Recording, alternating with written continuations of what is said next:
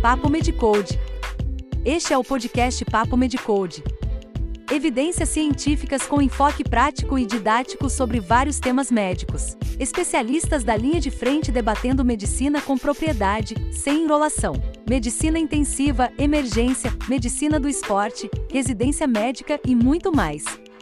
Organizado e alimentado pelos doutores Guilherme Almeida e Áureo do Carmo Filho médicos e professores da Universidade Federal do Estado do Rio de Janeiro, ambos com ampla experiência na avaliação e acompanhamento de pacientes ambulatoriais e internados em enfermarias e unidades de terapia intensiva. Aprecie sem moderação.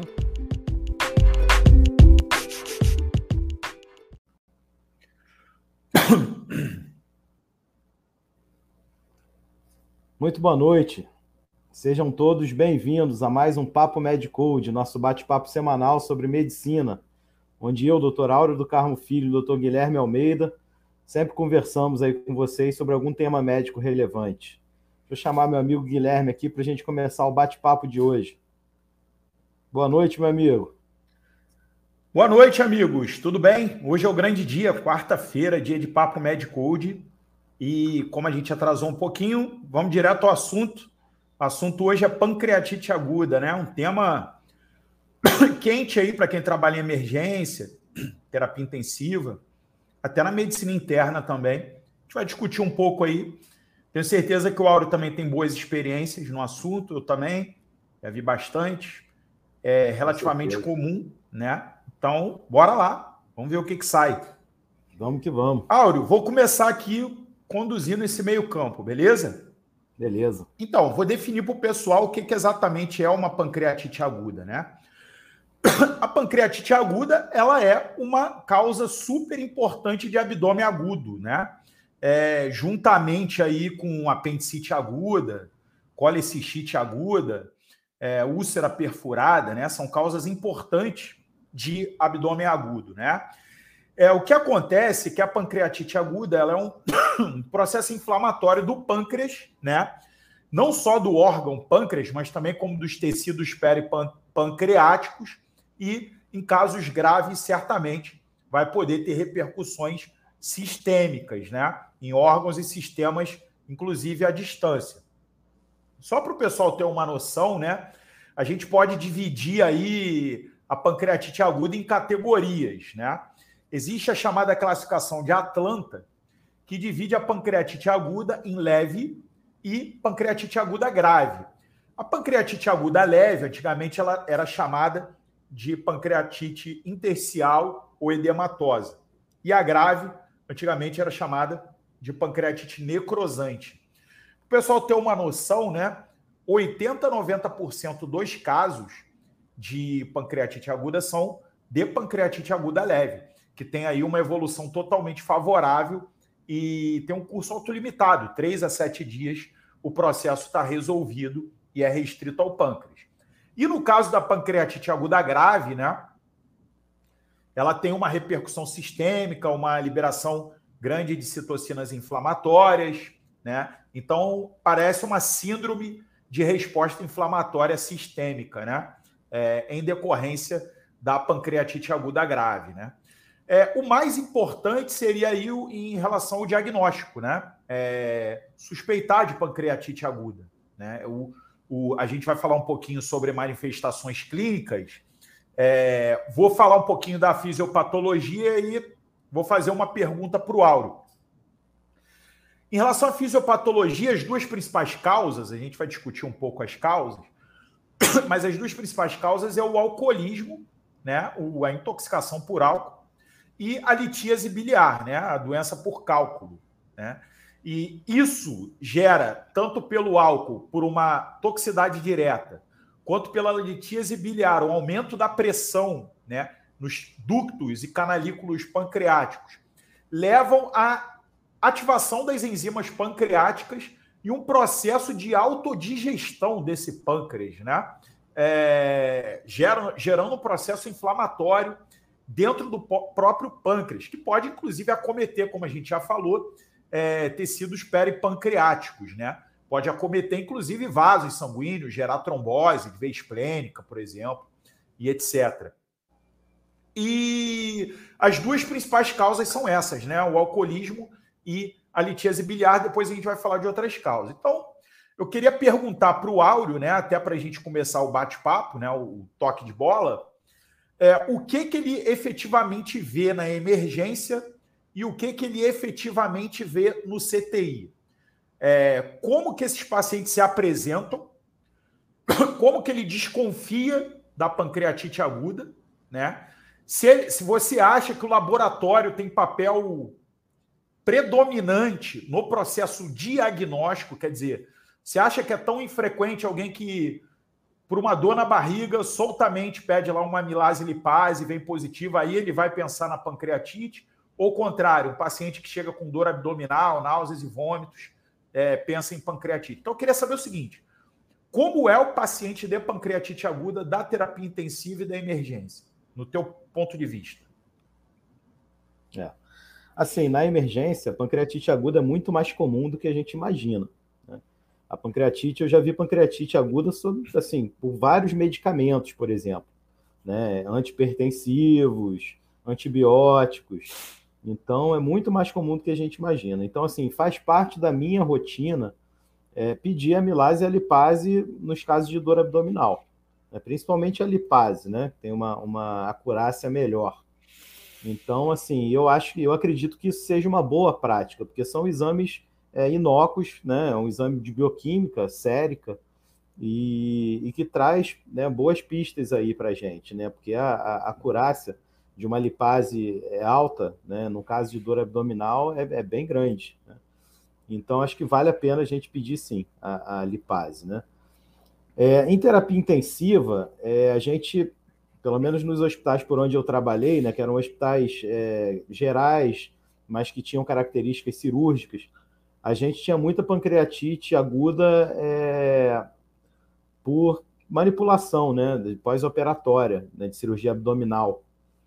E vi muitos casos também de pancreatite aguda por litíase biliar. Isso é bastante comum também. Né?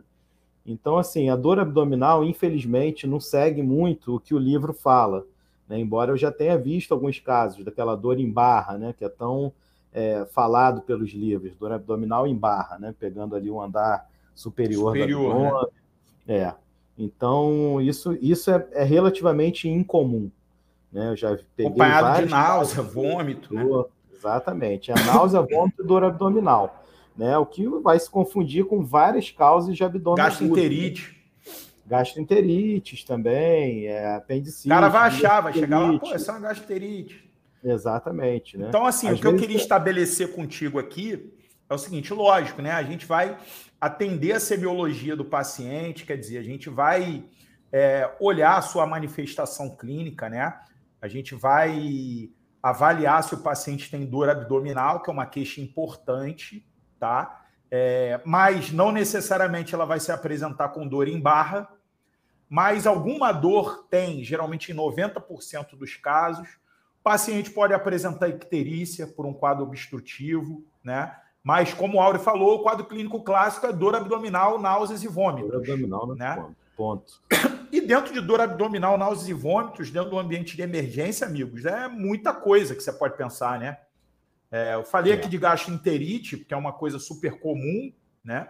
É, mas outras intoxicações, né? É, indo até de quadros, uma IAM de parede inferior, por exemplo, é, uma colecistite aguda, é, uma obstrução intestinal, pode ser um monte de coisa, amigos. Então, dentro do contexto da emergência, num quadro de dor abdominal, náuseas e vômitos, é, a amilase lipase é uma coisa que você deve pedir. Eu já cansei de ver quadro de dor abdominal, náusea e vômito que não passa nem pela cabeça pancreatite assim. É, tudo bem, se você tiver que, se alguém chegar para você falar elenca aí 10 probabilidades, 10 hipóteses para esse quadro que você está vendo com dor abdominal, náusea e vômito. Vai entrar pancreatite, mas assim, é, o paciente às vezes está em tão bom estado geral que na nossa mente, pancreatite aguda é uma coisa tão grave, né? É, que você nem vai elencar e às vezes o diagnóstico sai pela amilase lipase, né? É, só para falar sobre a amilase lipase, né? é, o Áureo já apresentou aí que a lipase ela tem uma especificidade maior para pancreatite aguda. O valor normal dela é em torno de 140 e valores de duas a três vezes elevados é muito sugestivo, tá? De pancreatite.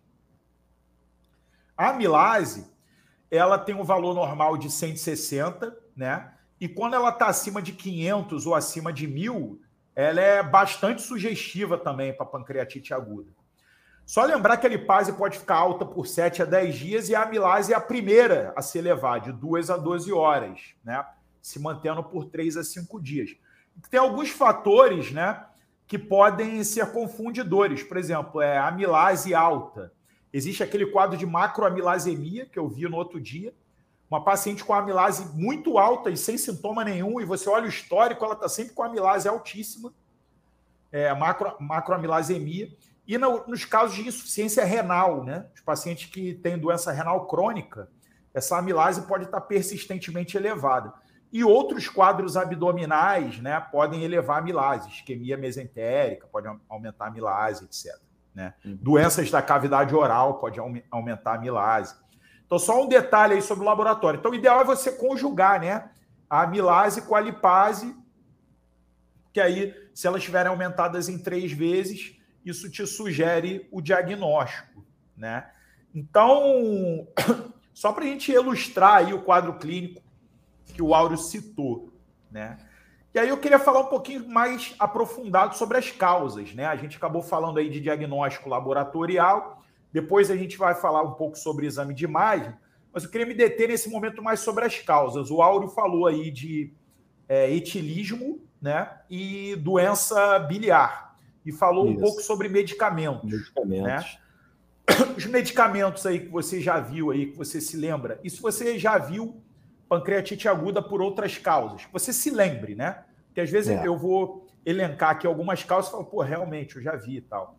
Mas você é. lembra aí de algum medicamento? Lembro, assim, o, Pedro está até assistindo aqui, falou ali, antirretrovirais. Antirretrovirais é uma grande causa aí de pancreatite, né? Pô, amigo, é... então, assim, eu trabalhei, trabalho, né? Só que minha enfermaria está fechada no momento, mas eu, numa enfermaria de, de HIV AIDS, predominantemente, amigo, eu já vi muita pancreatite aguda, mas muita pancreatite aguda. Ó, você pode botar aí muita, já vi muitas, centenas, né? É, só não falo milhar, porque aí realmente é um exagero, mas mais de 100, com certeza, tá? Já vi muita pancreatite aguda pelo, por um antirretroviral antigo, que era estavudina, né? Já vi muita pancreatite aguda por lamivudina, tá? É, já vi paciente HIV AIDS, usa muitas sulfas, né?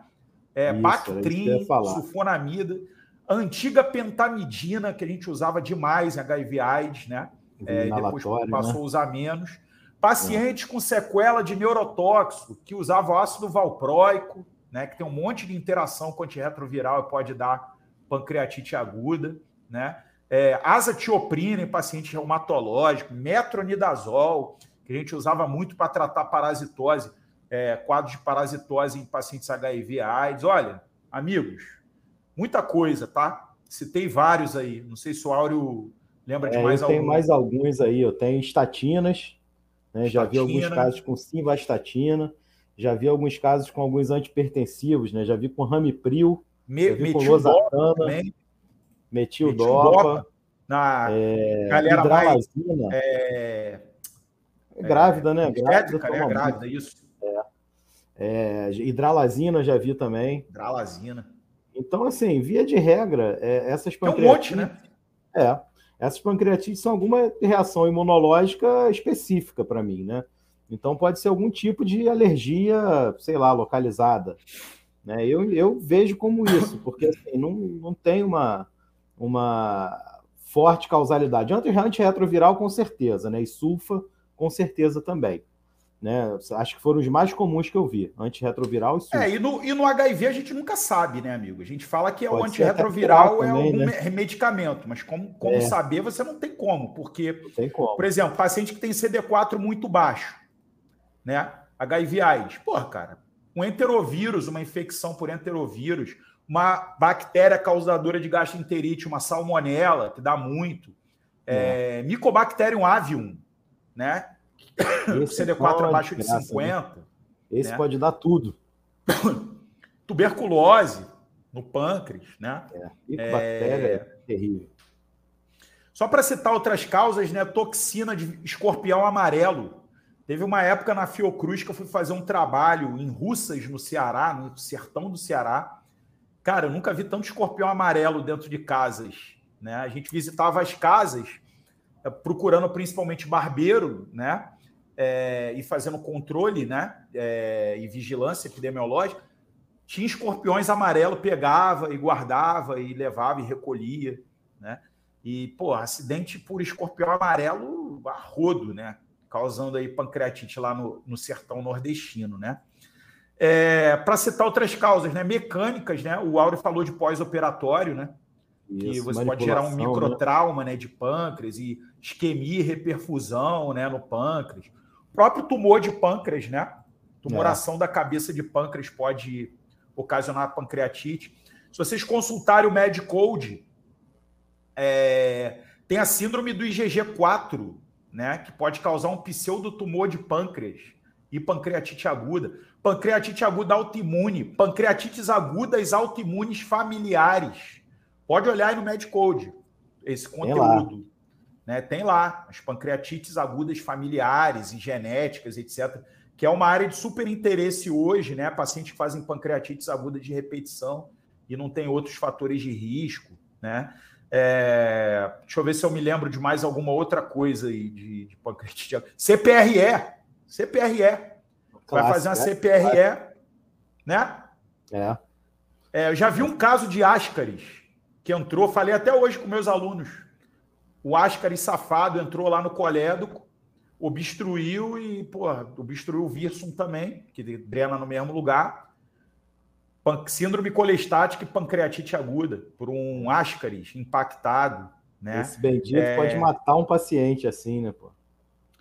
Porque complicado, né, amigo? Não é complicado. Assim, eu comecei a elencar aqui é, é. para vocês, para que vem aqui a minha cabeça de causa. Eu acho que a gente cobriu. Ah, tá. Eu sou é. endocrinologista, eu esqueci, né? Que eu sou endocrinologista. Hipercalcemia é uma causa de pancreatite aguda. Hipertrigliceridemia é uma causa de pancreatite aguda com amilase normal. É, né? Cai muito em prova de residência e tal. É. Então, esqueci que eu era endocrinologista. Mas agora eu lembrei e falei as duas causas endócrinas. Beleza. De causa, estamos bem servidos. Estamos bem servidos de causas. De sintoma, a gente já falou também, né? E o diagnóstico laboratorial a gente também já falou, né? Da também. elevação de três, né? três vezes da amilase lipase, né?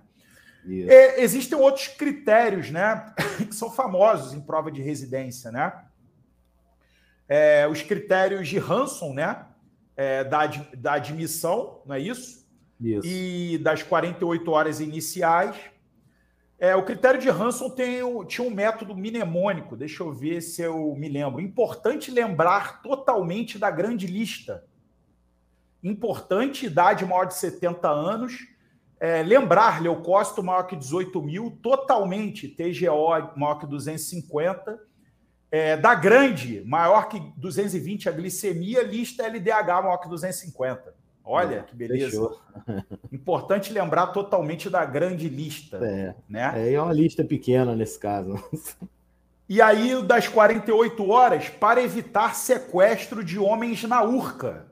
Hum. PO2 menor que 60, evitar excesso de base é, mais negativo do que menos 5, sequestro, sequestro de líquido mais de 4 litros, homens hematócrito reduzindo mais de 10%, Urca, ureia, elevando mais de 5 e cálcio menor do que 8. É, Importante lembrar totalmente da grande lista para evitar sequestros de homens na urca. Gostou? É. Esses são os, os critérios, critérios, de Hanson clássicos na admissão e nas 24 horas. Exatamente. Isso cai é. muito em prova, mas na prova, prática, né? É. Na prática, e aí o critério têm... de Hanson é, pre... é um preditor para mortalidade, né? Isso. Aí não me perguntem porque eu não lembro. Eu lembro que maior que 7 era tipo quase 100% de mortalidade. Menor que 2 era a mortalidade mínima. Eu não lembro. Aí vocês estão exigindo é, demais. Assim, os critérios de Hanson, na prática, é, eles têm sua validade e tal, mas eles não levam em conta as, as variáveis que são mais importantes no paciente, né? É por isso que variáveis ele foi meio que abandonado, né? É. Por isso que ele foi meio que abandonado. A gente até Todo... porque são, são exames simples né, para se pedir. Né? Cálcio é um exame importante em qualquer paciente grave, a gente acaba pedindo.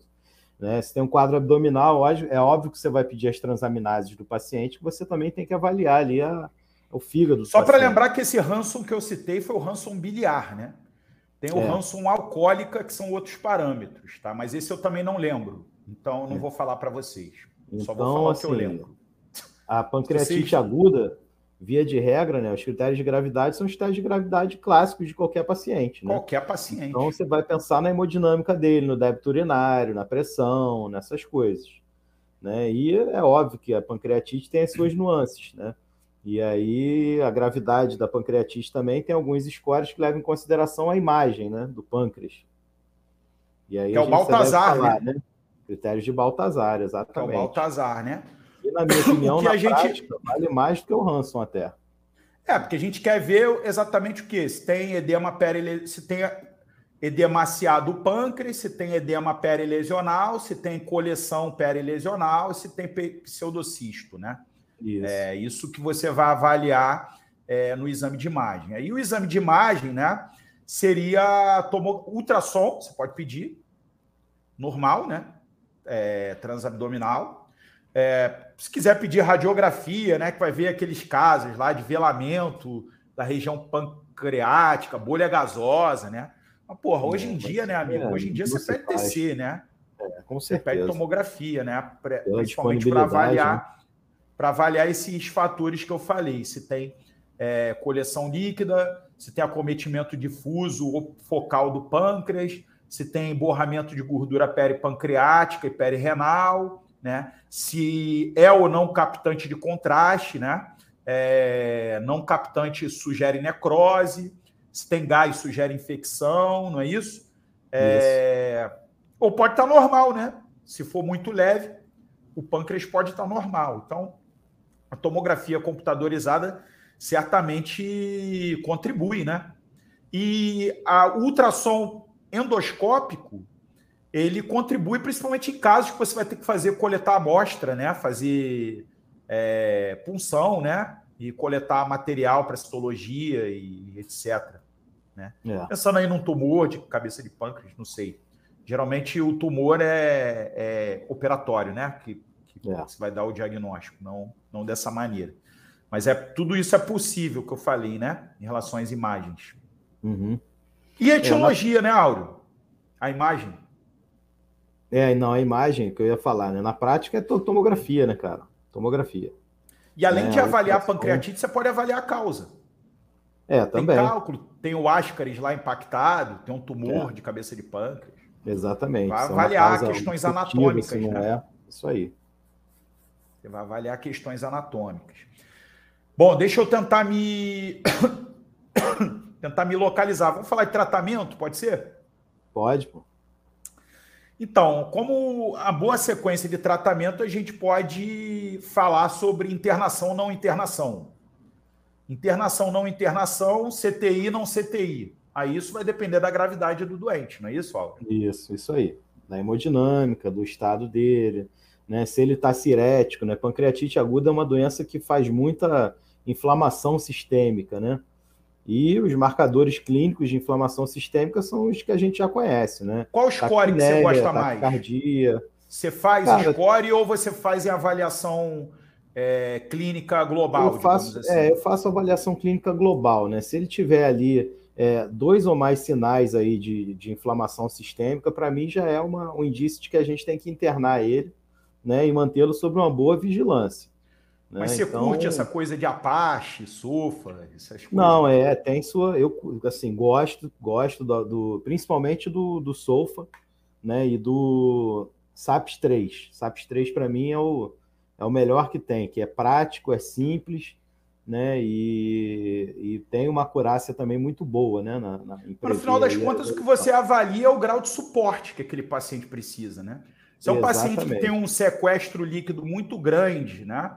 Pelo aquele edema, pela aquela perda de líquido para o terceiro espaço, e está com repercussão hemodinâmica, né? Que a gente já conversou aqui em outros papos Medicode, está com lentificação, perfusão capilar periférica lentificada, você está com aumento de lactato, está hipotenso, né? Todas essas outras questões aí, que a gente já falou várias vezes, esse cara não dá para ficar isolado numa enfermaria, né? Ele vai ter que ficar é, na terapia intensiva para receber esse suporte. E a parte nutricional, né? Inicialmente a gente faz uma dieta zero, né? Isso é o inicial. A gente tem um bom papo Medcode sobre terapia nutricional. Foi um dos primeiros, né? Não sei se você lembra, é, um Daí. Primeiros, com certeza. Tá salvo aí. A dieta zero, né? Ela ajuda para dar um repouso, né? Pancreático, Isso. digamos assim. Mas hoje a gente sabe que você é, como a pancreatite pode ser um quadro autolimitado, mas é de dias até semana, né? você não vai deixar o cara dias a semana em dieta zero. Então, geralmente você vai fazer um suporte nutricional precoce, você vai sondar e botar aquela sonda pós-pancreática, né? Você pode é. fazer isso guiado por endoscopia, deixar lá a sondinha pós-pancreática e fazer a dieta pós-pancreática. Não são todos os casos que precisam, por exemplo, de nutrição parenteral total, né? Agora, Sim. se é um paciente que está com instabilidade hemodinâmica e já está com bom tempo em instabilidade hemodinâmica, né? É, você não faz a nutrição enteral pelo risco tanto de translocação bacteriana quanto de colite isquêmica, né? É, devido à instabilidade hemodinâmica. Aí são algumas das indicações de nutrição parenteral total. Mas quem se interessar por isso, tem um ótimo papo Medcode, meu e do Áureo, falando de suporte. Isso. Alguma coisa aí especial no suporte, Áureo? Para esses caras com pancreatite aguda mais graves, né? Os caras é. que vão para o CTI? É, não, no CTI, assim, a nossa preocupação inicial é com a hemodinâmica dele mesmo, para manter um bom, um bom, uma boa perfusão, né? Que é o principal aí. É, a nutrição é, é, muito importante, é óbvio, a gente hoje tende a fazer é, uma nutrição muito mais precoce, né? É, se posicionar essa sonda aí bem, bem, postei bem é, distal, a gente consegue nutrir, mas assim, nos casos mais graves, né, em geral, evoluem para uma nutrição parenteral total mesmo por algum tempo, né? Que muitas das vezes você tem uma reorganização da hemodinâmica do paciente, mas o paciente continua lá sem peristalse, né? continua lá com o abdômen distendido, continua enjoado, continua com alta, alta drenagem gástrica. Né? Então, não tem é, é peristalse, é, é, né? Se o cara isso, não, não tem, tem peristalse, por exemplo. Tem. Então, é, é, às vezes é complicado a gente nutrir pela via enteral, né? Embora sempre seja é, a via preferencial. Né? É, isso é uma coisa que é um conceito de, na medicina, né? A gente tem que se aproximar sempre do que é o mais normal, né? Do mesmo jeito que a gente faz lá uma terapia de reidratação oral na criança, né? Então, com a nutrição é a mesma coisa. A gente vai tentar fazer a Você lembra de algum caso literal, de né? pancreatite aguda grave, gravíssimo, e que o cara teve que, o paciente teve que ficar sem dieta oral durante um período muito prolongado? Com certeza. Já vi casos graves, né? É, um caso cirúrgico grave, que foi uma complicação de uma colicistectomia. Né? Uma colicistectomia, assim, limpa, sem nenhum problema na técnica, né? Retirada vesícula, sem complicação local nenhuma e tal, não sei o quê. Só que você faz, é, você manipula ali, né, as vias biliares para tirar a vesícula. Então, foi uma reação inesperada da paciente, né, fazer uma tamanha inflamação ali nas vias biliares, né, e obstrução mesmo pancreática, com necrose, né, uma pancreatite necrohemorrágica complicadíssima. O paciente ficou semanas sem nutrição, sem nutrição enteral. Já né, vi paciente perdeu, mais de um mês sem é, nutrição por via oral. Perdeu, ela perdeu mais de 20 quilos de, de massa, de massa magra. Já viu aqueles casos com bolsa de Bogotá? Que fica já, com o abdômen já, aberto? Visão terrível. O, o paciente casos. fica com o abdômen aberto, com uma bolsa, um plástico, para evitar perda líquida né, para o ambiente, e para o abdômen ficar aberto você fazer lavagem recorrente. Isso. Geralmente tentando, a antiga tentando... pancreatite necrohemorrágica, por vezes é. infectada, né? É. E aí essa paciente depois teve as complicações também de, de longo prazo, né? o pseudocisto, né? Infectou o pseudocisto, aí fez peritonite, rompeu o pseudocisto para dentro da cavidade. Então, essa paciente foi uma dessas aí que você está falando, de bolsa que ficou em longuíssimo tempo sem dieta oral, né? Tempo. Ficou em peritoneuostomia durante muito tempo. Né? A internação em CTI dela foi por mais, foi quase três meses, foram 80 e poucos dias, né? E, mas saiu, né? Saiu Lembrar e... também, né, que muitos desses pacientes em dieta zero tem que fazer drenagem, né? Gástrica, né? É, não, tem que estar, tá, tem que estar tá com, com, com o estômago drenado, um catéter nasogástrico, orogástrico drenando do estômago, né? E assim, é uma luta diária, né? Diariamente a gente vai tentar estimular, a gente vai dar procinético, né? Vai reavaliar, né? Claro, se, se tem uma drenagem gástrica muito alta, ah, tá com mil ml de drenagem gástrica nas 24 horas, aí a gente nem tenta fazer nada. Mas começou a drenar 200 ml, a gente já tenta estimular, faz alguma coisa ali, né? Bota ali uma dietinha gotejando ali 10 ml hora, observa, vê se não vai distender abdômen, e assim vai. Mas é, tem alguns casos que são difíceis. E um segundo caso foi um caso de, de um paciente HIV, né, que fez é, pancreatite aguda também pelo uso de antirretroviral. Ele tinha o diagnóstico relativamente recente da doença, isso já tem também uns, uns 10, 15 anos, né? Então, eu não me, não, agora eu não me lembro se foi lamivudina ou estavudina, é, que foi o primeiro esquema dele, e aí fez uma tamanha pancreatite também, pancreatite grave pela, pela medicação. Né? Ele tinha um CD4 razoável, não era tão baixo assim, o diagnóstico era recente, e mas assim, ficou muito mal no CTI, muito mal. Acho que ele acabou, eu não lembro se ele morreu ou se ele chegou aí para a enfermaria, mas acho que ele morreu pela pancreatite, né? E não pelo, pelo HIV, né? Então tem, tem vários outros casos, né? Cirurgia intraabdominal dá muito, mas aí os quadros não são tão, tão dramáticos assim, né? Você tem a pancreatite, o pâncreas, depois de alguns dias, ele, ele desinflama, né? Vamos falar assim, diminui a inflamação ali, né? E aí o paciente já, já refere, já fala que quer comer alguma coisa. Doutor, tô com fome. Então, isso é, é um, um ótimo parâmetro, né? Um ótimo, uma ótima notícia. Se tiver peristalse, se tiver é, nível de consciência e etc., manda brasa, Exato. pode comer. Manda brasa, é isso mesmo. A hidratação, que a gente também tem uma excelente papo Medicode falando sobre hidratação, uma dos primeiros, a gente tem que fazer. Analgesia, o paciente está é, com é dor. Muito importante. Tem também um ótimo papo Medicode falando sobre analgesia, depois vocês podem procurar aí, né? É, tem aquela coisa da morfina, né? Nos casos leves. Ah, não usa morfina porque gera espasmo do esfinterdioide, agrava pancreatite. Usa dolantina. É. Né? Meperidina, é isso? né? Isso mesmo. Usa meperidina porque ela não dá espasmo do óide, né? A sonda nasogástrica em drenagem, né? Casos de vômitos incoercíveis, a gente falou também, né? Da sifonagem, né?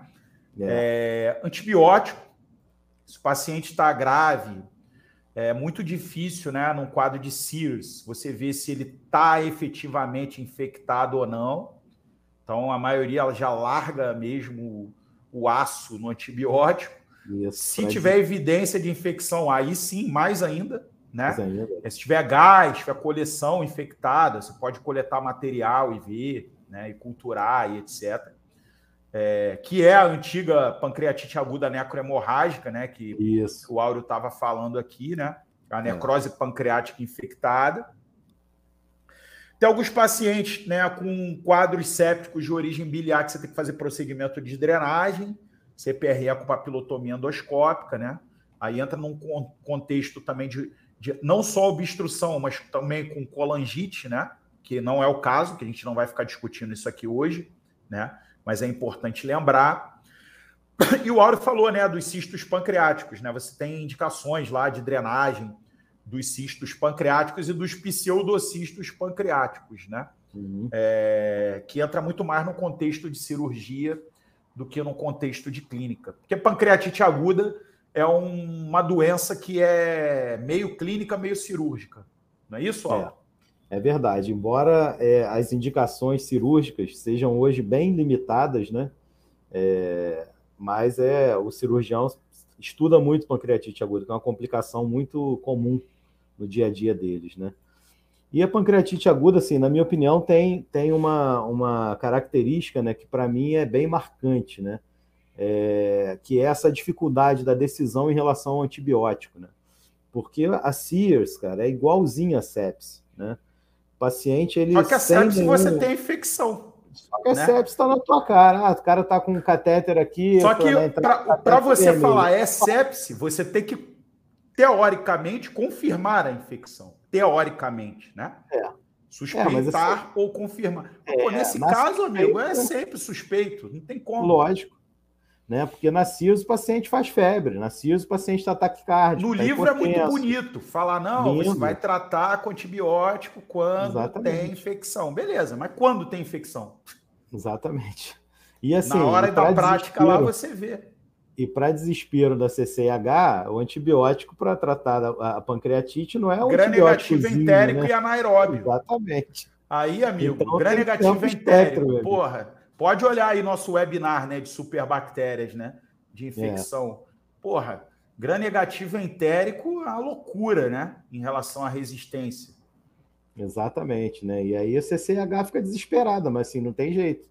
Né? A gente prefere pecar por excesso, num caso mais grave, obviamente, não é qualquer pancreatite aguda que você vai sair dando antibiótico. Não, a gente está né? falando dos casos graves, né? Tem caso leve, que, por exemplo, já vi pancreatite aguda com lamivudina, é, que tem um quadro de dorzinha discreta e o paciente faz o laboratório, tem aumento de amilase lipase, e o cara tá bem suspende, aqui conversando contigo, é. você suspende, troca o antirretroviral e beleza, é, vai embora para casa. Vida Como assim? Segue. Você vai dar alta pro paciente? É, é sim. Não tem nenhum sinal de gravidade, pô, abdominal, para que, que você é vai ficar É um diagnóstico laboratorial, digamos assim. É. Tem nem indicação de você fazer TC. É. A tua TC que você vai fazer vai estar tá normal e a TC não vai mudar a sua tomada de decisão. Exatamente. Até porque os critérios de Hanson lá atrás, eles também eram usados para indicar a tomografia. Além do prognóstico, eles eram usados para indicar a tomografia. Se o critério score é baixo, você nem tomografia você pedia. Se clinicamente o paciente também não tem nenhuma manifestação, é uma laboratorite com causa, no caso que a gente está falando aqui, pô, só trocar um antirretroviral e vou embora. Vida que segue, exatamente. Né? E é, às, vezes, às vezes é isso, no, o paciente às vezes não tem nem sintoma nenhum, nem dor abdominal, nem nada, né? Se for um quadro muito leve. E aí, realmente, nada a fazer. E assim, para nossa sorte, né, é a maioria dos casos, né? A maioria absoluta dos casos é aquele quadro leve mesmo, né? Às vezes uma dor discreta e tal, mas uma dor discreta, se você faz o laboratório, dá lá a enzima alta, eu acho que merece fazer um exame. Claro que você nem sempre tem essa disponibilidade, né? Mas tendo a disponibilidade, eu acho que merece fazer uma tomografia é. para quantificar melhor, né? Mas nem todo você vai, nem todo quadro de dor abdominal você vai internar também, né? Aí depende da, da intensidade da dor. Curvar enzima pancreática, é, não é isso. É, é, até porque, jeito... como a gente viu aqui, a amilase vai ficar alta por 3 a 5 dias e a lipase pode ficar até uma semana, 10 dias. Exatamente, que vai guiar o sintoma. Ah, a dor piorou, pô, aí se piorou. Ah, precisa botar o cara em dieta zero? Porra, claro que não. Não, claro que não. O cara tá com fome, o... não tá inflamado, não tem sintoma, não tem nenhuma repercussão. É só o quadro laboratorial vinculado ao medicamento que ele, que ele tomou, tem peristalse, tem tudo. Vambora, cara. pode manter só, a dieta. Só, tira o medicamento, né? Pra, tira o Troca medicamento, o medicamento, exatamente. Então, assim, nem tudo né, é fluxograma, né? Nem tudo é fluxograma. Você tem que avaliar o paciente. É um tema legal, né? Interessante. É interessante. É, e assim, foi? a gente. Foi, foi. Só lembrando, né, que mais uma vez, né, a gente vai, a gente, toda semana a gente fala isso, né, mas tudo bem, a gente continua falando. Medicina é bom senso, né, cara? Medicina é bom senso. É bom senso em relação médico-paciente. Você tem que ouvir o paciente. Né? A gente começa a aprender medicina pela anamnese. A primeira parte da anamnese é a queixa principal. Então, ouve o paciente. Né? O paciente ele não vai te procurar se ele não está sentindo alguma coisa, alguma coisa está incomodando ele. Então, no caso da pancreatite, é o que vai guiar é o sintoma mesmo. É claro que é, é, vai ter lá a filigrana, né, para você separar o joio do trigo ali, né? Vou, vou grave, dar uma resumida no que você falou, Áureo. Existe medicamento para pancreatite aguda? Medicamento um remédio que você Não. vai dar para ele e ele vai melhorar da pancreatite aguda? Não. Não O que, que você tem que fazer? Diagnosticar a pancreatite aguda, classificar a pancreatite aguda se ela é leve ou grave. Com base nessa classificação sua, você vai decidir se ele vai para casa, se ele vai ficar internado no CTI, se ele vai ficar internado na enfermaria. Com base nisso, você vai dar todo o suporte clínico para esse paciente e com base na causa que você detectou, você vai avaliar se essa causa é algo que você possa intervir. Se for medicamento, você tem que tirar o medicamento. Se for hipertrigliceridemia, você tem que tratar a hipertrigliceridemia. Se for hipercalcemia, você tem que tratar a hipercalcemia. Se ele foi picado por um escorpião amarelo, já era. Tem até é, soro antiescorpiônico, mas dependendo do tempo que ele chegou para você, já era. Então, a partir disso, se tem litíase, se está impactada, se não está, você vai ter que resolver isso depois. Se o cara é etilista crônico, esse cara vai ter que ser tratado, porque senão ele vai embora para casa, vai beber tudo de novo e vai voltar. Então, intervir na causa e dar suporte, porque se ele sobreviver e sobrevivendo e tiver um suporte adequado, a pancreatite aguda vai melhorar espontaneamente. Lógico que tem as complicações, infecção, pseudocisto, né? Pancreatite crônica, se foi recorrente, insuficiência pancreática, se foi um processo muito extenso e destruiu 90% do pâncreas. Mas é isso, não tem tratamento direto. Vou te dar um remédio para sua pancreatite melhorar.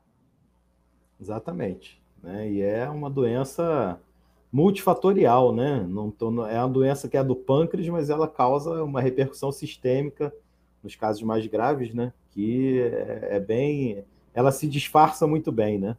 Parece um quadro séptico, na verdade é um quadro cirético. É um tema muito interessante, né? Que me interessou muito também por trabalhar em terapia intensiva. Né?